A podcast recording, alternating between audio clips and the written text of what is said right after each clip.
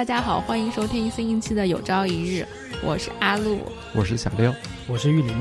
啊，那今天呢，嗯，伴着最近的好天气，我们想来聊一聊出门爬山这件事。杭州说起来还是一个挺有自然资源的城市，是的，因为西湖就在城市的中央啊，所以说大家爬山还是很方便。是的，我们有很充足的 爬山路线。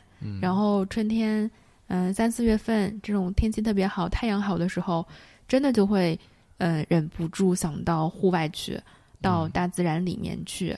哦，我们之前也一起去爬山，直到把玉林的膝盖爬废了。真的是因为爬山而废的吗？是，应该是上一次爬山废的，但是在这一次爬山发现了。哦，你是说，是爬五台山那次？对。哦。然后把这个锅甩到了我们头上。对，可能是爬五台山的时候就已经受伤了吧？对，我我们三个应该不算那种就是爱好者，但是都还算挺愿意去的。嗯，那玉林可能可以算爱好者了，毕竟他都爬了五台。没有，他是那种 hiking 的爬五台，不是那种普通的五台游览。嗯，因为我从那个十年前爬过一次泰山以后，十年前好远，十多年前爬过一次泰山以后，我就在想，我再也不要爬这种山了。阿鲁刚才说杭州的爬山资源特别丰富，来，那你给大家报一下那些经典的爬山路线。我我又不是个导游。对，这个时候应该是杭州旅游的好季节。嗯，因为到就是夏天了，大家就有点吃不消。对，现在也是梅雨季，还没到。那我给大家推荐一下 我之前自己保存的一个爬山的路线，嗯，是从龙井十里廊当入口上山。然后从五云山九溪九溪一直到这个浙大之江校区，然后这条路大概是三个半小时的时间。我我之前是看到别人的这条路线，然后拍的照片。对，然后我们爬过的那个路线就是五云山。嗯，上次我们爬了两个小时多一点。嗯，之前爬过宝石山，宝石山也是比较轻松的。那玉林，你来分享一下你刚才说的那一次的爬山经历啊？现在就要说了吗？嗯，你是想留在后面跟我们讲这个，就要把你的舞台经历压轴是吗？不是，因为舞台的经历有好多种，这样感觉让别人说以为是舞台，就跳舞的那个舞台是五台山，五台山，五台山。就五台山其实不是一座山，而是由五个五座不同的山峰构成的，然后它的每一个山顶就比较平，就像五个台面一样，所以就叫五台山。哎，你有没有发现，山的神奇的地方就是这样子，就是山和山是相连的。嗯，包括我们上次去爬山的时候，之间的那个路，就是如果你不去专门找下山的路在哪里的话，你其实是会一直爬下去的。翻过一个山坡，下了一个山坳之后，就又会自然的上了一座山。嗯，除非你要去找下山的路径在哪里，才能顺利的下山。这里的山路十八弯，应该说的就是你这种情况。其实说到就是杭州，刚才你说到的，呃，爬山路线啊，因为原来我在杭州有好多年了嘛，但是我从来没有开车进过景区，因为一个是很堵嘛，嗯，上上周我开第一次就是开车去景区，就原来就是是从山上这样一路走可以走过去，但这一次是从山坳里面的公路上面这样一路开过去啊，就完全不一样的风景，因为原来山顶是从山上往下面看风景，但现在是从山脚往上看风景。就是看的是一路的这种茶园，然后田地，就完全不一样的风光。就是你这次没爬，你是开车，嗯，看风景的。嗯嗯。然后后来就去那个傍晚的时候，就去爬了宝石山嘛。嗯。然后就拍到了就是夕阳西下的西湖。那你为什么发给我的是江啊？江是因为早上的话要从那个云溪竹径那边出发，是从枝江路那边过去的呀。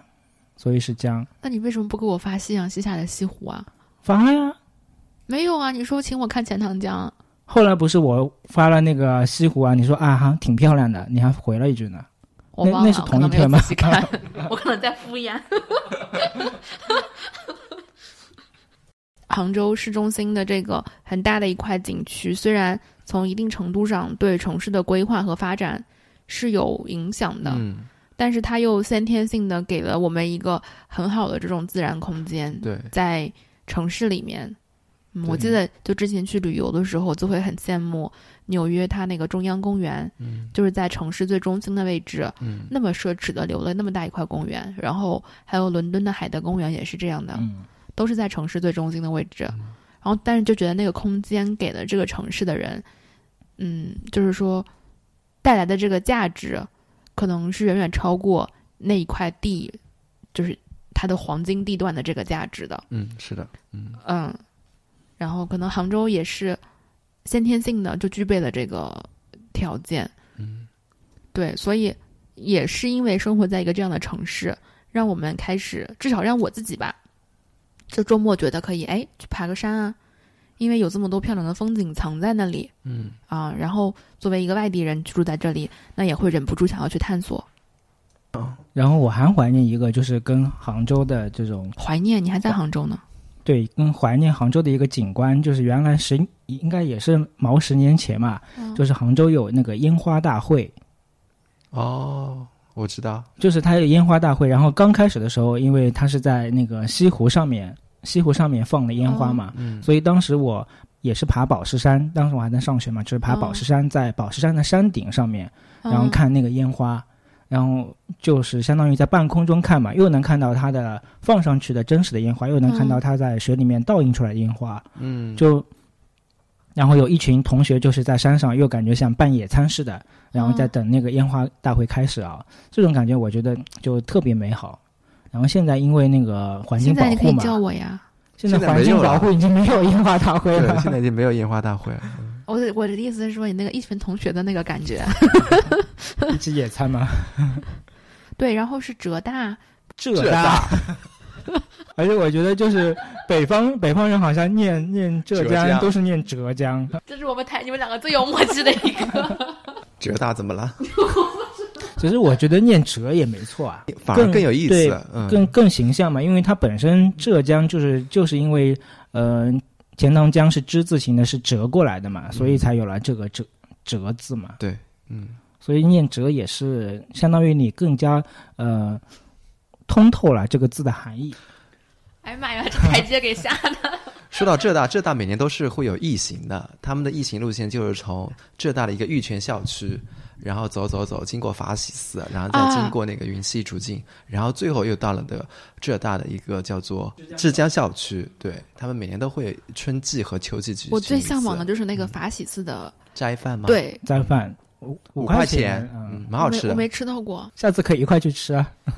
然后我之前是在那个，就是也是在法喜寺那边靠近有一个佛学院图书馆，嗯，我之前经常去那里看书。嗯那个图书馆的环境超级好，就是你知道吗？里面的家具都是红木的，那种嗯，大红木桌子，然后提供 iPad 什么的。夏天哦，开着足足的空调，开着窗嗯，啊，然后里面提供茶水、热水，就是那个图书馆条件真的奇好，而且没有人对公众开放的吗？啊，哇塞，那我们下次可以去那边。而且杭州的寺有很多庙，和尚在里面打游戏。而且杭州的寺庙就是对浙大非常友好。为什么？么？因为当时很多红卫兵破四旧嘛，就是会破坏一些东西嘛。然后当时浙大的学生就是会集体，嗯、像灵隐寺啊、法喜寺啊，他们都是去保护那些文物的。嗯，所以当时他们就学生一派跟那个红卫兵一派，就是两派嘛，就可能会发生一些武斗嘛，所谓的武斗嘛。嗯但是最后就是有些至少能够呃保护下来一些东西，所以现在像灵隐寺啊跟那个法喜寺啊，对浙大就是都非常友好。那原来我们浙大的那个呃凭浙大的那个学生证学生证进法喜寺都是免费的。哦，这样的啊，嗯，哦吃斋饭也免费吗？吃斋饭吃斋饭好像不免费，哦，五块钱你还要免费，你也真是，那门票应该也也也不贵那个十五块左右吧。嗯，嗯，门票本身也不贵。啊。嗯，因为我读书的时候是在北京嘛，但北京就没有这么多爬山的地方。在我印象中，现在来回忆，好像那时候要去爬山的话，那就只有一个香山，还有一个就是景山。但景山我觉得那个就不叫山了，就是稍微走几步就是到顶了那种。但景山上面看故宫也还是就是啊，对，但是非常那个爬壮阔。那个爬山的话，就是不是说那个景山本身嗯给你带来状况，就是那个故宫是给你带来状况。对，嗯对，我觉得很少有城市在就是自然景观的资源上面，像杭州有这么多，就是在城市市区里面啊，嗯，这么丰厚的资源。因为你过了杭州以北，其实就是杭嘉湖平原嘛。那像那像上海，其实它是一种嗯，就是冲沙冲沙型的嘛，都是也是平地，所以像嗯、上海的话，它唯一一座山就是佘山，然后这座山就只有一百点八米，嗯，我觉得倒不局限于山，就是这些，其实很大程度上，嗯，可能不局限于爬山这件事儿，还是给了居住在这个城市的人一个很好的出来活动的这么一个公共空间。嗯嗯，总体来说，呃，上海的话，我觉得它的城市的这种公共空间的建设还是挺友好的，就是说，它能够通过这个城市的，呃，结构鼓励人们出来，我觉得这就是一个挺友好的。上海就是这种小公园特别也挺多的哦，相比之下，我觉得帝都这方面可能就没有那么的帝都可能土地资源比较珍贵，比较严肃，嗯就是没有那么的增增强人们的流动性的感觉。我们已经进行了好几次爬山的团建了，主要是因为我们穷，所以我们这个组织 去不了海边。团建就一直在爬山。而且是免费的山。你有什么意见？吃饭花钱的呀？杭州也没有要收门票的山呀，怎么没有？有吗？你又往玉皇山，哦，玉皇山玉皇山有一次我们不是还逃票 逃想通过各种方法去逃票，最后还是逃不成。我就记得上次我们一起出门的时候，那个玉林带了一大包橘子，嗯，然后呢，他一路上一直在问 要吃橘子吗？要吃橘子吗？要吃橘子吗？可不？还吃个橘子吧。吃完一点，负担就轻一点。还是我们不太专业吧？我看有些人就是背了一个非常专业的包，然后就一拎，他们就可以走。可能也是我们这个团队比较懒，都不想背。那我觉得上山是需要这样的，就是爬山严肃认真的那种爬山的行程的话，其实是要背好自己的供给的。是的，嗯，但是我就是属于那种我愿意不吃不喝，然后少背一点的，所以我就很喜欢有一个愿意背着、愿意做充分准备的团员或者队友。对啊，这也是因为我们能当天来回嘛。如果你要爬一座山，晚上要住在那边的话，啊，那你肯定也会愿意承担去一些背东西的一些任务。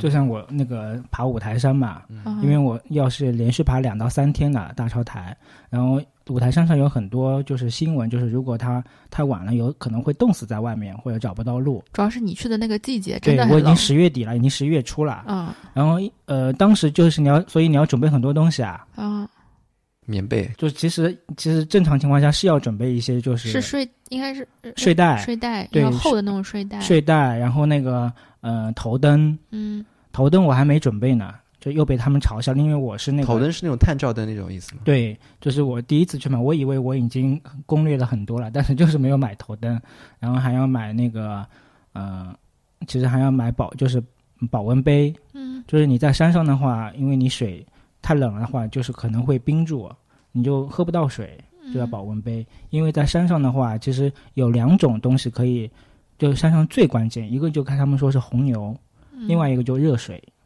就能够保证你能其实还有一个东西，还有什么？热巧克力，因为我们我们上中学的时候去那个 hiking，就是它那个其实是有点考验你的那种性质的啦，是在荒岛上面，所以你的七天所有的食物都是要自己带的，嗯，然后就是带很那不是书包很重很重？对带很多那叫什么，你可能都没有吃过速食米，嗯，就是它里面是咖喱味儿的，是有味道的，嗯然后把开水倒进去之后，把那个封条封上，十分钟那个米就蓬起来了。了，嗯啊，就是你要带够七天的食物，所以就带很多很多热巧克力，因为热巧克力既能补充热量，又能当水。热巧克力真的是个好东西。那是因为你自己喜欢吃啊。没有啊，你想你出去还有什么能比它更好、更方便携带、更轻便、更补充热量，和在寒冷饥饿的时候那么热乎乎的喝下去的那种舒畅的感觉？嗯，确实好像没有，你赢了。你们在爬夜山时候会害怕吗？怕，所以我就没去。那你那个七天的项目，难道就没有在晚上出去的？哦，有的，但是我们是一群人，哦，我们是一个组一个组，一个组有十多个人，哦。然后是三个人一个帐一个呃三个人一个帐篷，嗯因为那个一个帐篷完整的部件，一个人不可能完全负担在自己的包里，嗯三个人一个帐篷的话，就是每个人背一部分嗯。这个帐篷的部件。那晚上睡的时候，你们三个人住一个帐篷，对，嗯，我们是在一个海岛上，嗯。它就所以叫风好大。所以我们第一天去的时候还抱着玩心，我们把那个帐篷扎在扎扎在一个风景很好的地方，帐篷的门对着海，就是嗯一掀开那个门就能看到海。嗯，结果晚上一掀开那个门全是风，不是能拉起来的，门是可以拉起来的。嗯晚上帐篷被海风吹塌了，然后塌在脸上。对，帐篷塌在脸上了之后呢，大家其实都已经知道帐篷塌在脸上了但，是谁也不不想动对，但是谁也不想动。最后就发生了，就是你呼出来不是热气吗？嗯所以就会在帐篷顶上形成水蒸气，嗯那个脸那个脸上就开始滴水，就是滴到不行的时候，我们一起爬起来，把那个帐篷 又重新搭了一遍。等搭好，天就亮了，真的特别多灾多难。然后第二天，第二天搭好了帐篷，就搭在那个山坡脚下，嗯，就避风嘛。然后晚上进来了一只羊，就早晨就 这个羊是怎么进来？不知道，反正半夜进来了一只羊没，有拉链没拉吗？真的不知道。关键是有人以为是狼，然后就啊 就这样，然后起来的时候发现是一只羊，然后羊也被我们吓到了，我们也被羊吓到了，羊有羊有乱窜吗？没有成功的把羊弄出去了。嗯，第三天的时候，是因为可能又是选址选的不对，进来了一只狼，狼觉得那天晚上前一天有只羊进去了，它要捕那只羊。不是很多虫，嗯。啊，就是晚上一直有虫在爬，嗯。就是睡袋其实已经弄起来就裹好了，但一直有虫在爬。半夜又开始起来，把那个帐篷掀起来，嗯。在那个帐篷底下先喷杀虫剂，嗯，啊，喷好杀虫剂，然后再把帐篷扎上。嗯。反正基本上每天晚上都起来折腾过，我住帐篷我也有阴影。真的太难受了。就是对，就是现在就是经常看到那个公园里面有人搭帐篷出去玩儿，他们真的没有睡过帐篷，真的不知道那是一种什么样的灾难。还有就是那个野外，就是苏格兰的那个海滩上的荒地，它也没有多少草，嗯所以晚上基本上那个地都是不平的。嗯就割的。对，就腰底下一块大石头，你就只能往这边歪一歪，又不想起来，对吧？又不能挤到别人，三个人在一个帐篷里挤着，就一个晚上，他就割着你的腰，第二天早上起来都觉得有个石头在腰上。那玉林呢？你觉得帐篷给你的带来的体验是怎样？就是你刚才不是说爬夜山嘛？嗯就我有一次就是爬那个临安的太子尖，就是相当于那个浙江比较高的一个浙西比较高的一最高最高的一个山峰了。你是晚上去的，就是我们是傍晚到的，啊然后傍晚到的时候，因为我们是要那个搭帐篷加野餐的嘛，看日出是吗？嗯，主要是去看星星。嗯然后上去了以后，想在那个山顶上面就是嗯、呃去野餐，然后先去探探路嘛。嗯然后因为我我我们是分好几波人上去的，然后我是第一波上去的。嗯上去了以后呢，发现最上面就杂草丛生，基本上没有那个可平地可以露营啊，包括嗯野餐，而且也不安全嘛，万一着火啊什么的。然后就后来后面就我们就下山下到那个停车场去野野炊嘛。到下山的时候，就现在天天已经黑了，因为没有经验嘛，就到那个山，嗯，就是山腰的时候是一片小树林，然后就完全找不到下山的路了，就天已经很暗了，哦，嗯，那你们没带手电筒吗？就只有手机，就只有手机。对，就是完全找不到那个往下的那个通道了。那你们人多吗？当就是第一波，就我跟我朋友就两个人，嗯然后他比我还、是朋女性朋友吗？男性朋友，就他比我还惨，就他的那个也是腿脚也不方便，腿脚然后我们还拎了很多那个就是野餐的工具上去嘛，就很重，还有水、矿泉水啊什么的。你们这个团队是怎么派你们两个人上去探路的？因为另外一拨人他们是从另外一个山上，然后另外一个山被一块大石头给挡住了，嗯所以他们去去营救那一波人了。嗯然后像就当时就就特别恐怖，就觉得怎么办？就是手手机信号也不好，嗯，然后相当于下山的路也被挡一片树林挡住了。嗯然后后来，我觉得越是在这种绝望的时候，可能就是你还是要保持一种冷静跟希望。嗯然后我终于在，嗯、小山坡的旁边一条静谧的，就是一个树林里面，就是去试了一下，然后终于走出了这片小树林。走出去以后就豁然开朗了。所以你爬那座山是野山的，就是它没有一条已经被人们踏出来一条路。嗯，它是一个景点，但是就是呃不是特别规范的，就是基本上没有，就是是原始的那种路，没有那种哦景点的那种路。啊，而且我搭帐篷也是啊，就搭帐篷，我们是租的那种设备嘛，就租的帐篷，破烂，就是拿出来一拿出来，一个蟑螂就从那个睡袋里面跳出来了，然后就假装就是反正忽略掉看不见，就没看见，反正继续睡进去。然后到了半，到了半夜也是的，睡进去发现有一因为那个堆蟑螂，不是说有一只蟑螂以后就有一堆蟑螂在吗？天呐，你们不要说，然后也不要再深入这个话题。然后也是，就是那天风特别大，就跟阿伦那种情况一样啊，风特别大，就呼呼呼的，然后半夜那个帐篷顶也被吹塌了，然后就直接，我是一晚上没睡着，因为声音太大了，然后那个帐篷就直接倒到我的脸上了。嗯然后本来我也想，就是说这么就这么算了吧，嗯，就让它塌在我的脸上嘛。但后来实在是受不了了，就我就去硬掰那个那个龙骨架嘛，龙骨啊，嗯给它掰上去，掰上去。那你抄袭我，现场抄袭。下次你先讲。对，有的时候在爬山的过程当中，我觉得就爬山的过程，不得不说它是一个非常辛苦的过程。但是常常就是在这个过程当中，比如说当我已经坚持不下去了的时候，我其实自己脑子里面想的一些事情。是还就是蛮鸡血的，就是你会想什么？就比如说像啊，我再坚持十分钟，我再坚持二十分钟，或者我再坚持就是爬到我能看到的一个亭子那里。嗯，然后呢？我的偶像就在那边等我。没有，那没有，就是就是我就是要坚持一下，就是我今天爬这座山，就我会我会想一些比较鸡血的。呃，我实际上会偷懒，但是我每次偷懒的呃鼓励源不是自己，嗯，是那些已经爬到顶峰往回走的那些人。小伙子加油，再爬十分钟就到了。就他可能在骗我，实际上还要再爬半小时。啊、就是那些人给我的鼓励。嗯，对我我会觉得在爬山的途中，我自己跟自己内心的 OS 就还蛮鸡血的，就是会跟自己说，我再坚持一下，我今天再坚持一下，我再坚持十分钟，我再坚持二十分钟，就会有一种，比如说像你呃平时做一件自己不喜欢做的事情，或者是完成一个很难的任务的时候，你会说我再坚持一下，嗯我今天再多做一会儿。嗯，坚持二十分钟以后，发现不是爬得更高了，是走到了山凹里面，爬得越来越往下走了，就是我不是走五台山嘛啊，嗯，又来五台山了。五台山因为真的它那个它是这是你的朝圣之旅。它是大朝台，我们是走的是顺时针的大朝台。然后嗯有一种说法就是说，你走完这个顺时针大朝台，相当于有一五百年的修行嘛。哇哦，你就路上一直在数五年了，十年了。然，后我因为它一共大概要走，就是有五六十公里嘛，五六十公里，然后上下就是有两千多米的那个距离，就就是两千多米的抬升嘛，嗯。然后还要那个大概要走十五万步嘛啊。嗯，因为我是真的是从第一步开始我就觉得累了，就我我真的就不跟你们说就不跟你们说假话，就怎么就第一步就开始累了呢？就第一，他是我们是从那个佛母洞开始走嘛，佛母洞开始走，他就是根本不想来。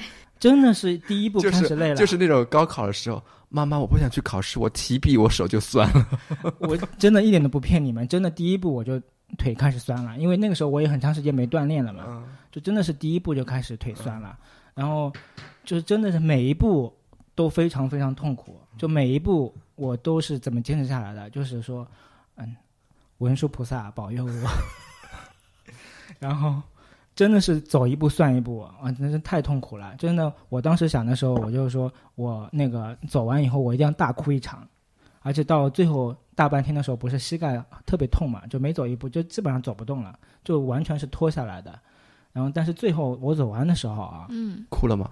没有哭，就是完全哭不出来。所以我觉得爬山是一个，呃，有的时候感觉会像是一个自己向自己发起的挑战，嗯，或者也许是山向你发起的挑战，但反正这似乎不是一个向别人发起的挑战和和别人比赛的那种挑战，嗯，啊、嗯，我觉得你这个话说的特别好。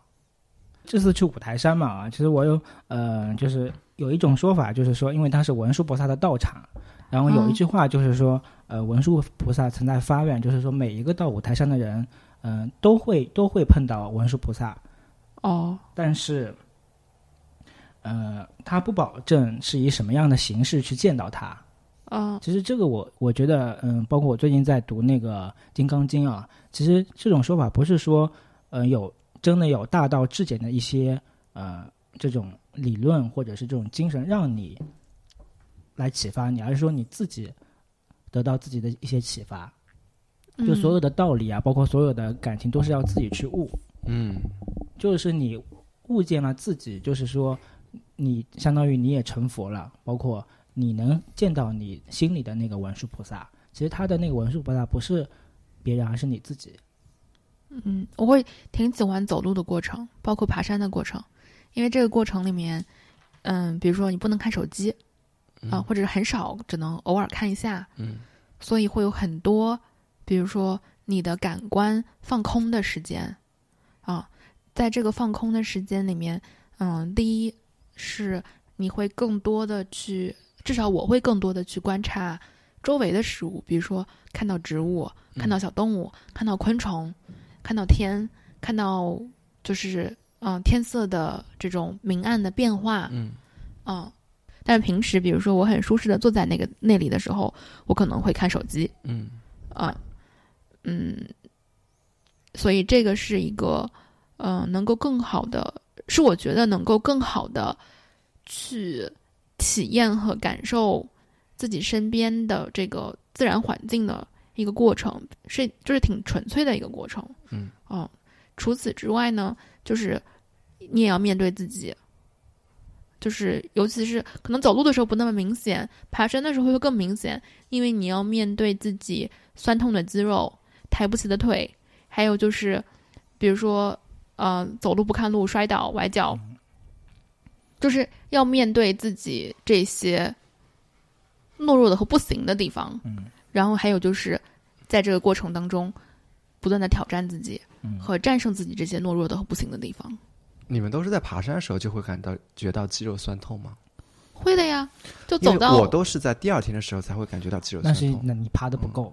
但是我哪怕我知道，比如说第二天肌肉会酸痛，但是也不影响我今天爬山。没有，你走到后面的时候就已经会觉得腿没有知觉了，就是腿已经就不是酸了，是就是腿已经没有力气了。哦，但是就是我我内心的 OS 就是比较鸡血的那种，就是会觉得啊，我要上去。嗯，啊，但是也没有，并没有人向你发起挑战，而且这个事情我觉得还蛮奇妙的，就是山在那里，他也没有向你发起挑战。他也没有说你今天一定要登顶，一定要征服我。嗯啊，对，因为当时我去五台山的时候嘛，相当于我是一我是一个弱鸡嘛。五台山能不能赞助一下我们？五台山现在对呃，这这里口播一条五台山的硬广。五台山现在对浙江人民是免第一道门票费的。然后那个他们就碰到了驴，我是在网上找的驴友嘛，因为很少人能够凑到一一块去大潮台嘛。然后那个我的那个另外一个驴友又带了一群他在其他那个路径上面碰到的这些朋友，然后他们我们一块吃饭嘛。然后另外一群朋友刚好也是浙江过去的，然后他们就忽悠我不要去大潮台了，跟他们一块去，嗯，看那个乔家大院那一块的，包括那个壶口瀑布，说跟他们去那边轻松。嗯。然后，然后其实我有一阵就是也有点心动，嗯，但是我想，既然来都来了，那肯定要把它走下去。虽然我知道我不一定能最后能走能走完啊，但是因为确实他们都说非常累嘛，但是最后还是坚持走完了这一路。我觉得爬山时候还有一个特别好的方式，就是两个人真的是会在沟通交流，不会是像坐的时候，当我们没有话可以讲的时候，我们会默默的拿出手机来探索自己的世界。但是爬山的时候，就是一定要会聊天呀，看看路啊，聊聊天。哎，你小心前面有块石头，就这一些小事开始聊了。那也有也有累的聊不动的时候。聊不动的时候，聊不动就看看风景呗，就吃个橘子呗。嗯，可能也有可能是吵架吵来的。我前两天在看那个《Wanderlust》那本书，我不太确定它怎么翻译的，我到时候可以查一下，放在那个 show notes 里面。嗯，他。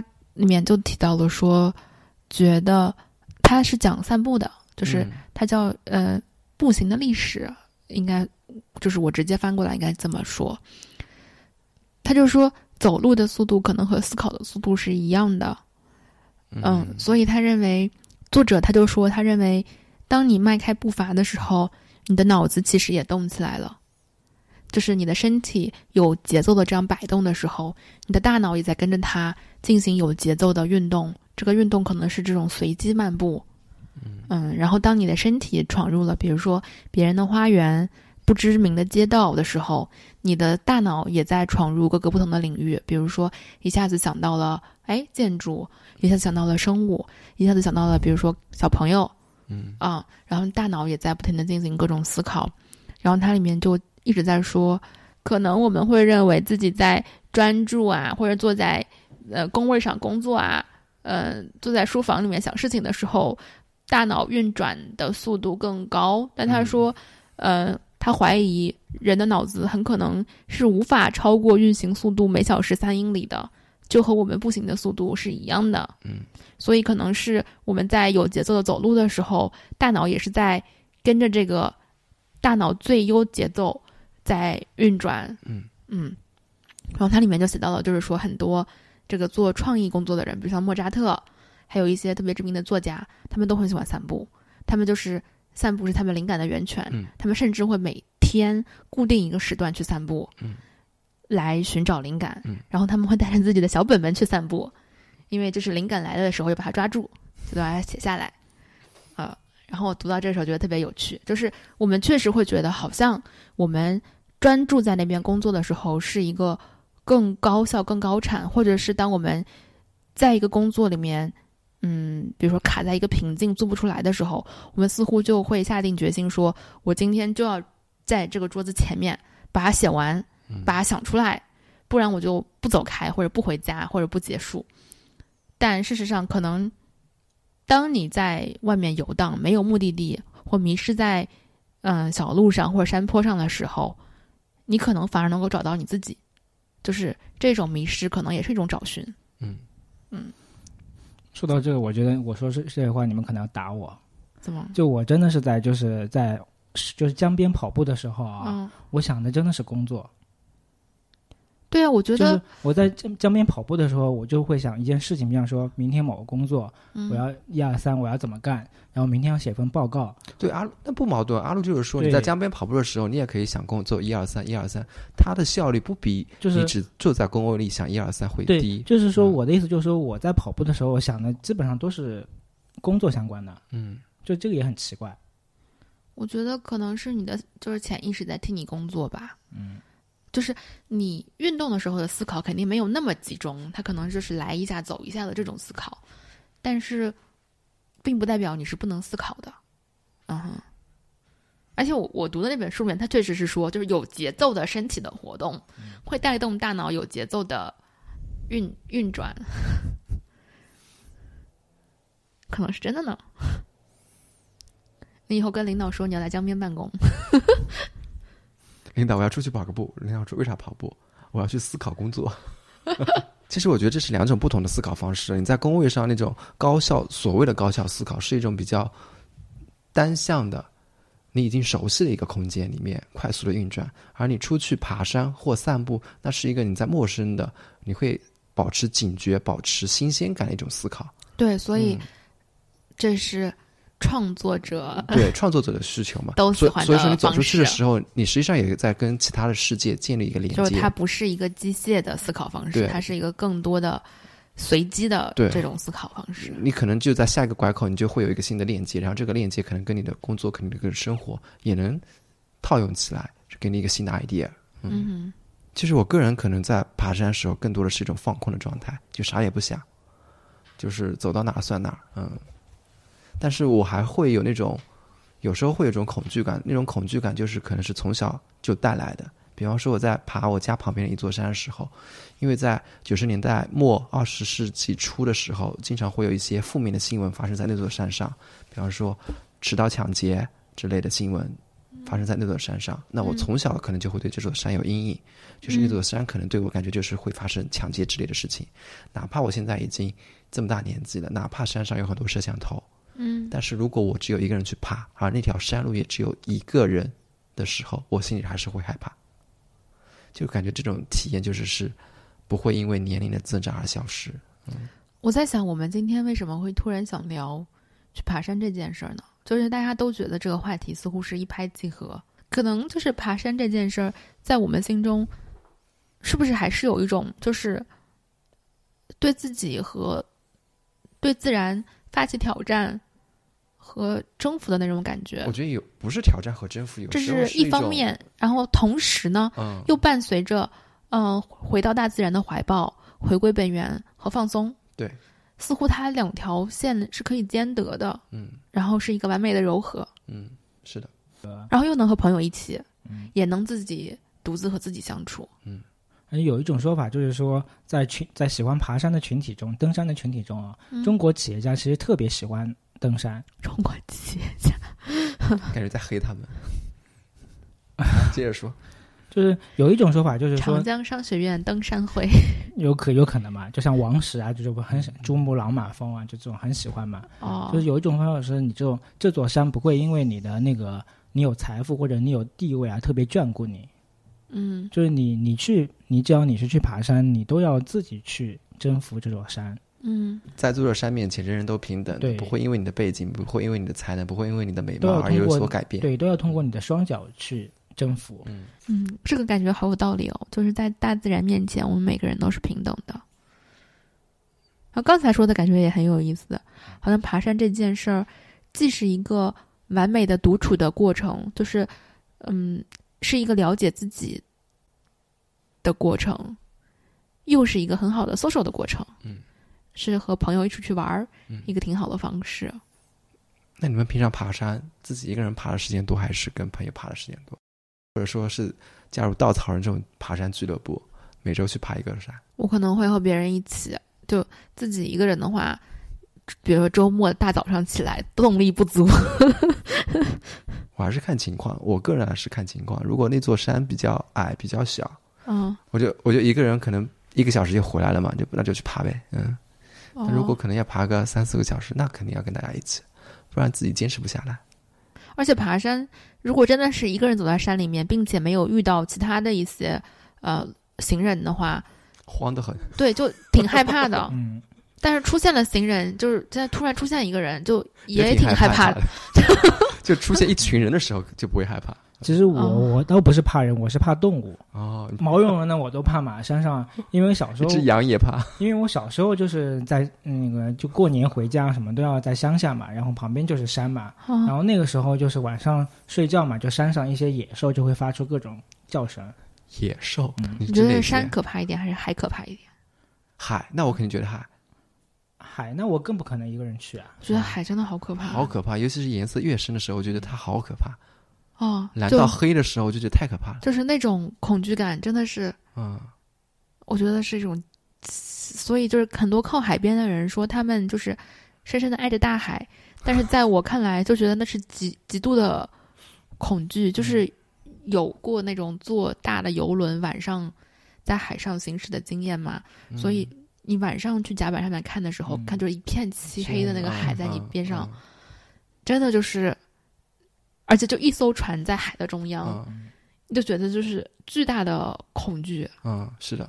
我那时候有一次要去出海看鲸鱼，然啊后，条小船，哦然后那个船夫就一直开开开开开开开，然后就开到海已经蓝的发黑的时候，哦我就跟他说我不想看了，我想回去了，就就好可怕，我就觉得。所以海边的人就是都就嗜酒嘛，嗯，就是壮胆。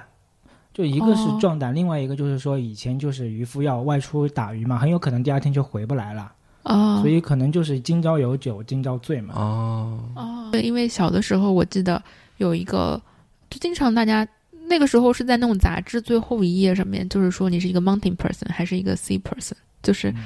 就是你是一个山属性的人还是海属性的人，就是意思是说山属性的人就是比较憨厚啊，比较就仁者爱山，智者爱水。对，就是水子，就是比较有灵气啊那种的。其实你说像风景啊，就是你海边看看风景是好的，嗯但你真的要成为一个渔夫打鱼，嗯这个很辛苦的。嗯那跟山里住在山里一样的，你看看这些山的景色很美，嗯但是你要做一个天天去劈柴的，或者是嗯、呃就是要去以山为生的都是以山为生的，就像临安嗯要去、呃打核桃啊，，对对，然后要挖笋啊，这其实是很非常辛苦的。是的，嗯嗯。还有说起山的时候，我以前就是会有一个固定思维、刻板印象，就觉得，因为我住在南方嘛，我就觉得山都是绿色的。然后直到有一天我去了陕西，去延安那边，我去塔爬那边的山，就是我觉得发现山除了绿色以外，还是有黄色、黄土高坡那种颜色，然后那个色彩视觉冲击会给我特别大。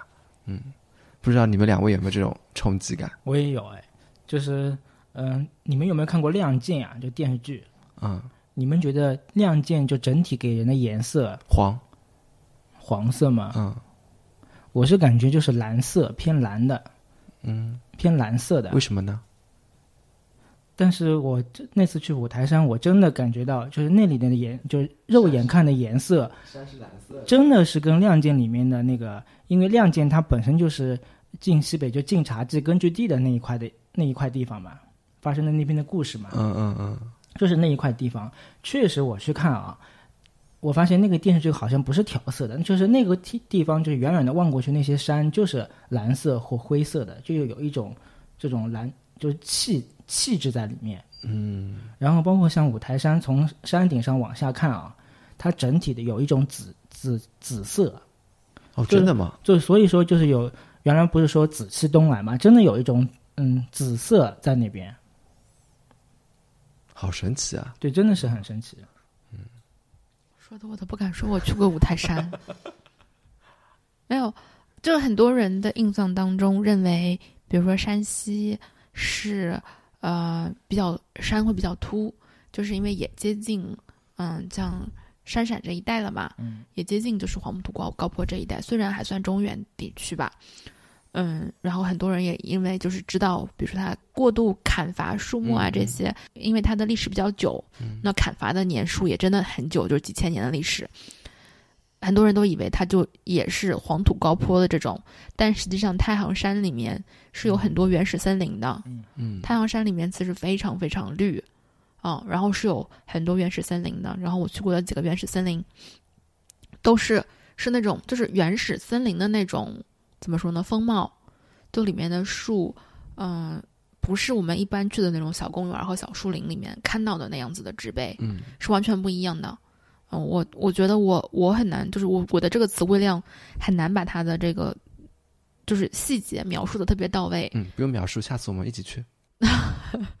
但是就是可能太行山和我们想象的那种石头山和秃光秃秃的山，嗯因为它的外面是比较秃的，嗯是完全不一样的。它里面其实非常绿，嗯，说到山，就是去，嗯、像去东北的时候嘛，就是也是冬天去的嘛，冬天长白山吗就是，嗯、新大兴安岭嘛，嗯嗯嗯，就那个其实也是原始森林，就它，嗯、冬天望过去，它是那种黑墨色的，就是中国山水画里面那种水墨色。就它一般是以就是松松叶林嘛，松嗯叶林它是就本身树干啊，就相当于它那个冬天都落叶了嘛，然后它的就只有树干的这种颜色嘛，所以嗯。望过去就是一种嗯白色跟黑色，就白色是雪嘛，就下面就是一种黑森林的那种感觉。嗯。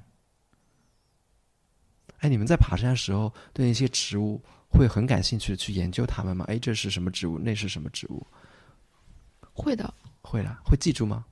不会，对我跟你一样的状态。因为我妈妈是我妈妈是学植物学的，所以我从小都喜欢问妈这是什么树树？？因为杭州真的有好多植物，然后我那些朋友来杭州，如果要爬个山，嗯是哎，小六这是什么树？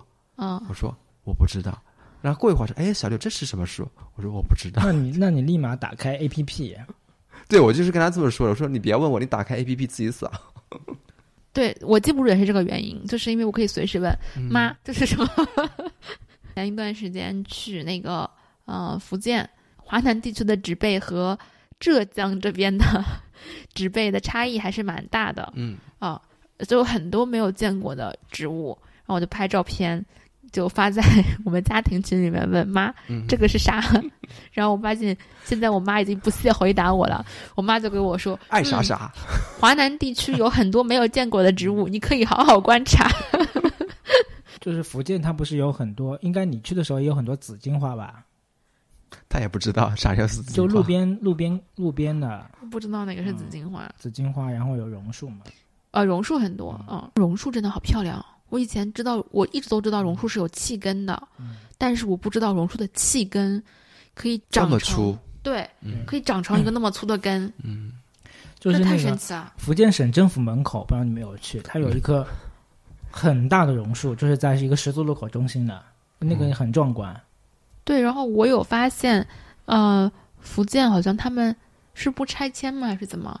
就是那种古树保留的非常好，非常多，嗯，然后保留的非常好。那杭州这个地区，哪怕你拆迁，嗯如果那棵古树是很有名的话，也或者说一棵榕树很有名的话，也会绕道而行的。但是我没有觉得城市嗯中心会有那么多，就是哦比如说你路上路过一个居民区的篮球场，嗯，然后那个篮球场中间就会有个很大的树 在中间戳着嗯，就是那样建了一个篮球场。那可能是这个规划的人有问题，在一棵树中间建了一个篮球场。也也不是正中间啊，但它是就是，他可以把这个篮球场拆分为两个羽毛球场，不就 OK 了？这是我看了好几个地方都是，比如说哪里突然的就出来一棵树，然后那个树就安然无恙在那里，嗯，然后人们好像也没有觉得它碍事或怎么样，嗯然后那棵树长得也特别美，嗯，然后榕树真的好漂亮，再感叹一次。对，我想我们录这期节目也是想跟大家说，就是趁着天气还比较舒适的时候，对，嗯我们可以多约朋友一起出去走走。嗯这可能是疫情之后给我带来最大的改变。嗯就是会更想和大自然接触，因为以前会，比如说呃不喜欢外面，尤其是不喜欢有虫子，因为我是很适应被虫子咬的体质，嗯。所以这件事儿就会让我比如说打消一些积极性，嗯，那现在就会觉得这些事情都不是事儿，就是我们如果能到户外去，到大自然里去，并且走出自己的家门，呃，多和其他的人在线下真实的交往和建立连接。我想这个我们在我们自己节目里面说过好多次了，嗯啊，就是我们非常希望大家能够建立一种线下的真实的和人有真实连接的生活，啊，然后走到大自然里去，和自己生活的环境、大自然都建立更更真实、更更扎实的连接。嗯，如果你喜欢这一期节目的话，希望你也抓紧最近的好时光、多好天气，多出去走走，和朋友和家人约一下。也希望你能在 Apple Podcast 上面给我们五星好评。如果你想和我们建立联系，可以在微博搜索“有朝一日播客”，啊、私信或者留言给我们，我们都会非常开心。那我们下期再见喽，谢谢大家，拜拜。拜拜。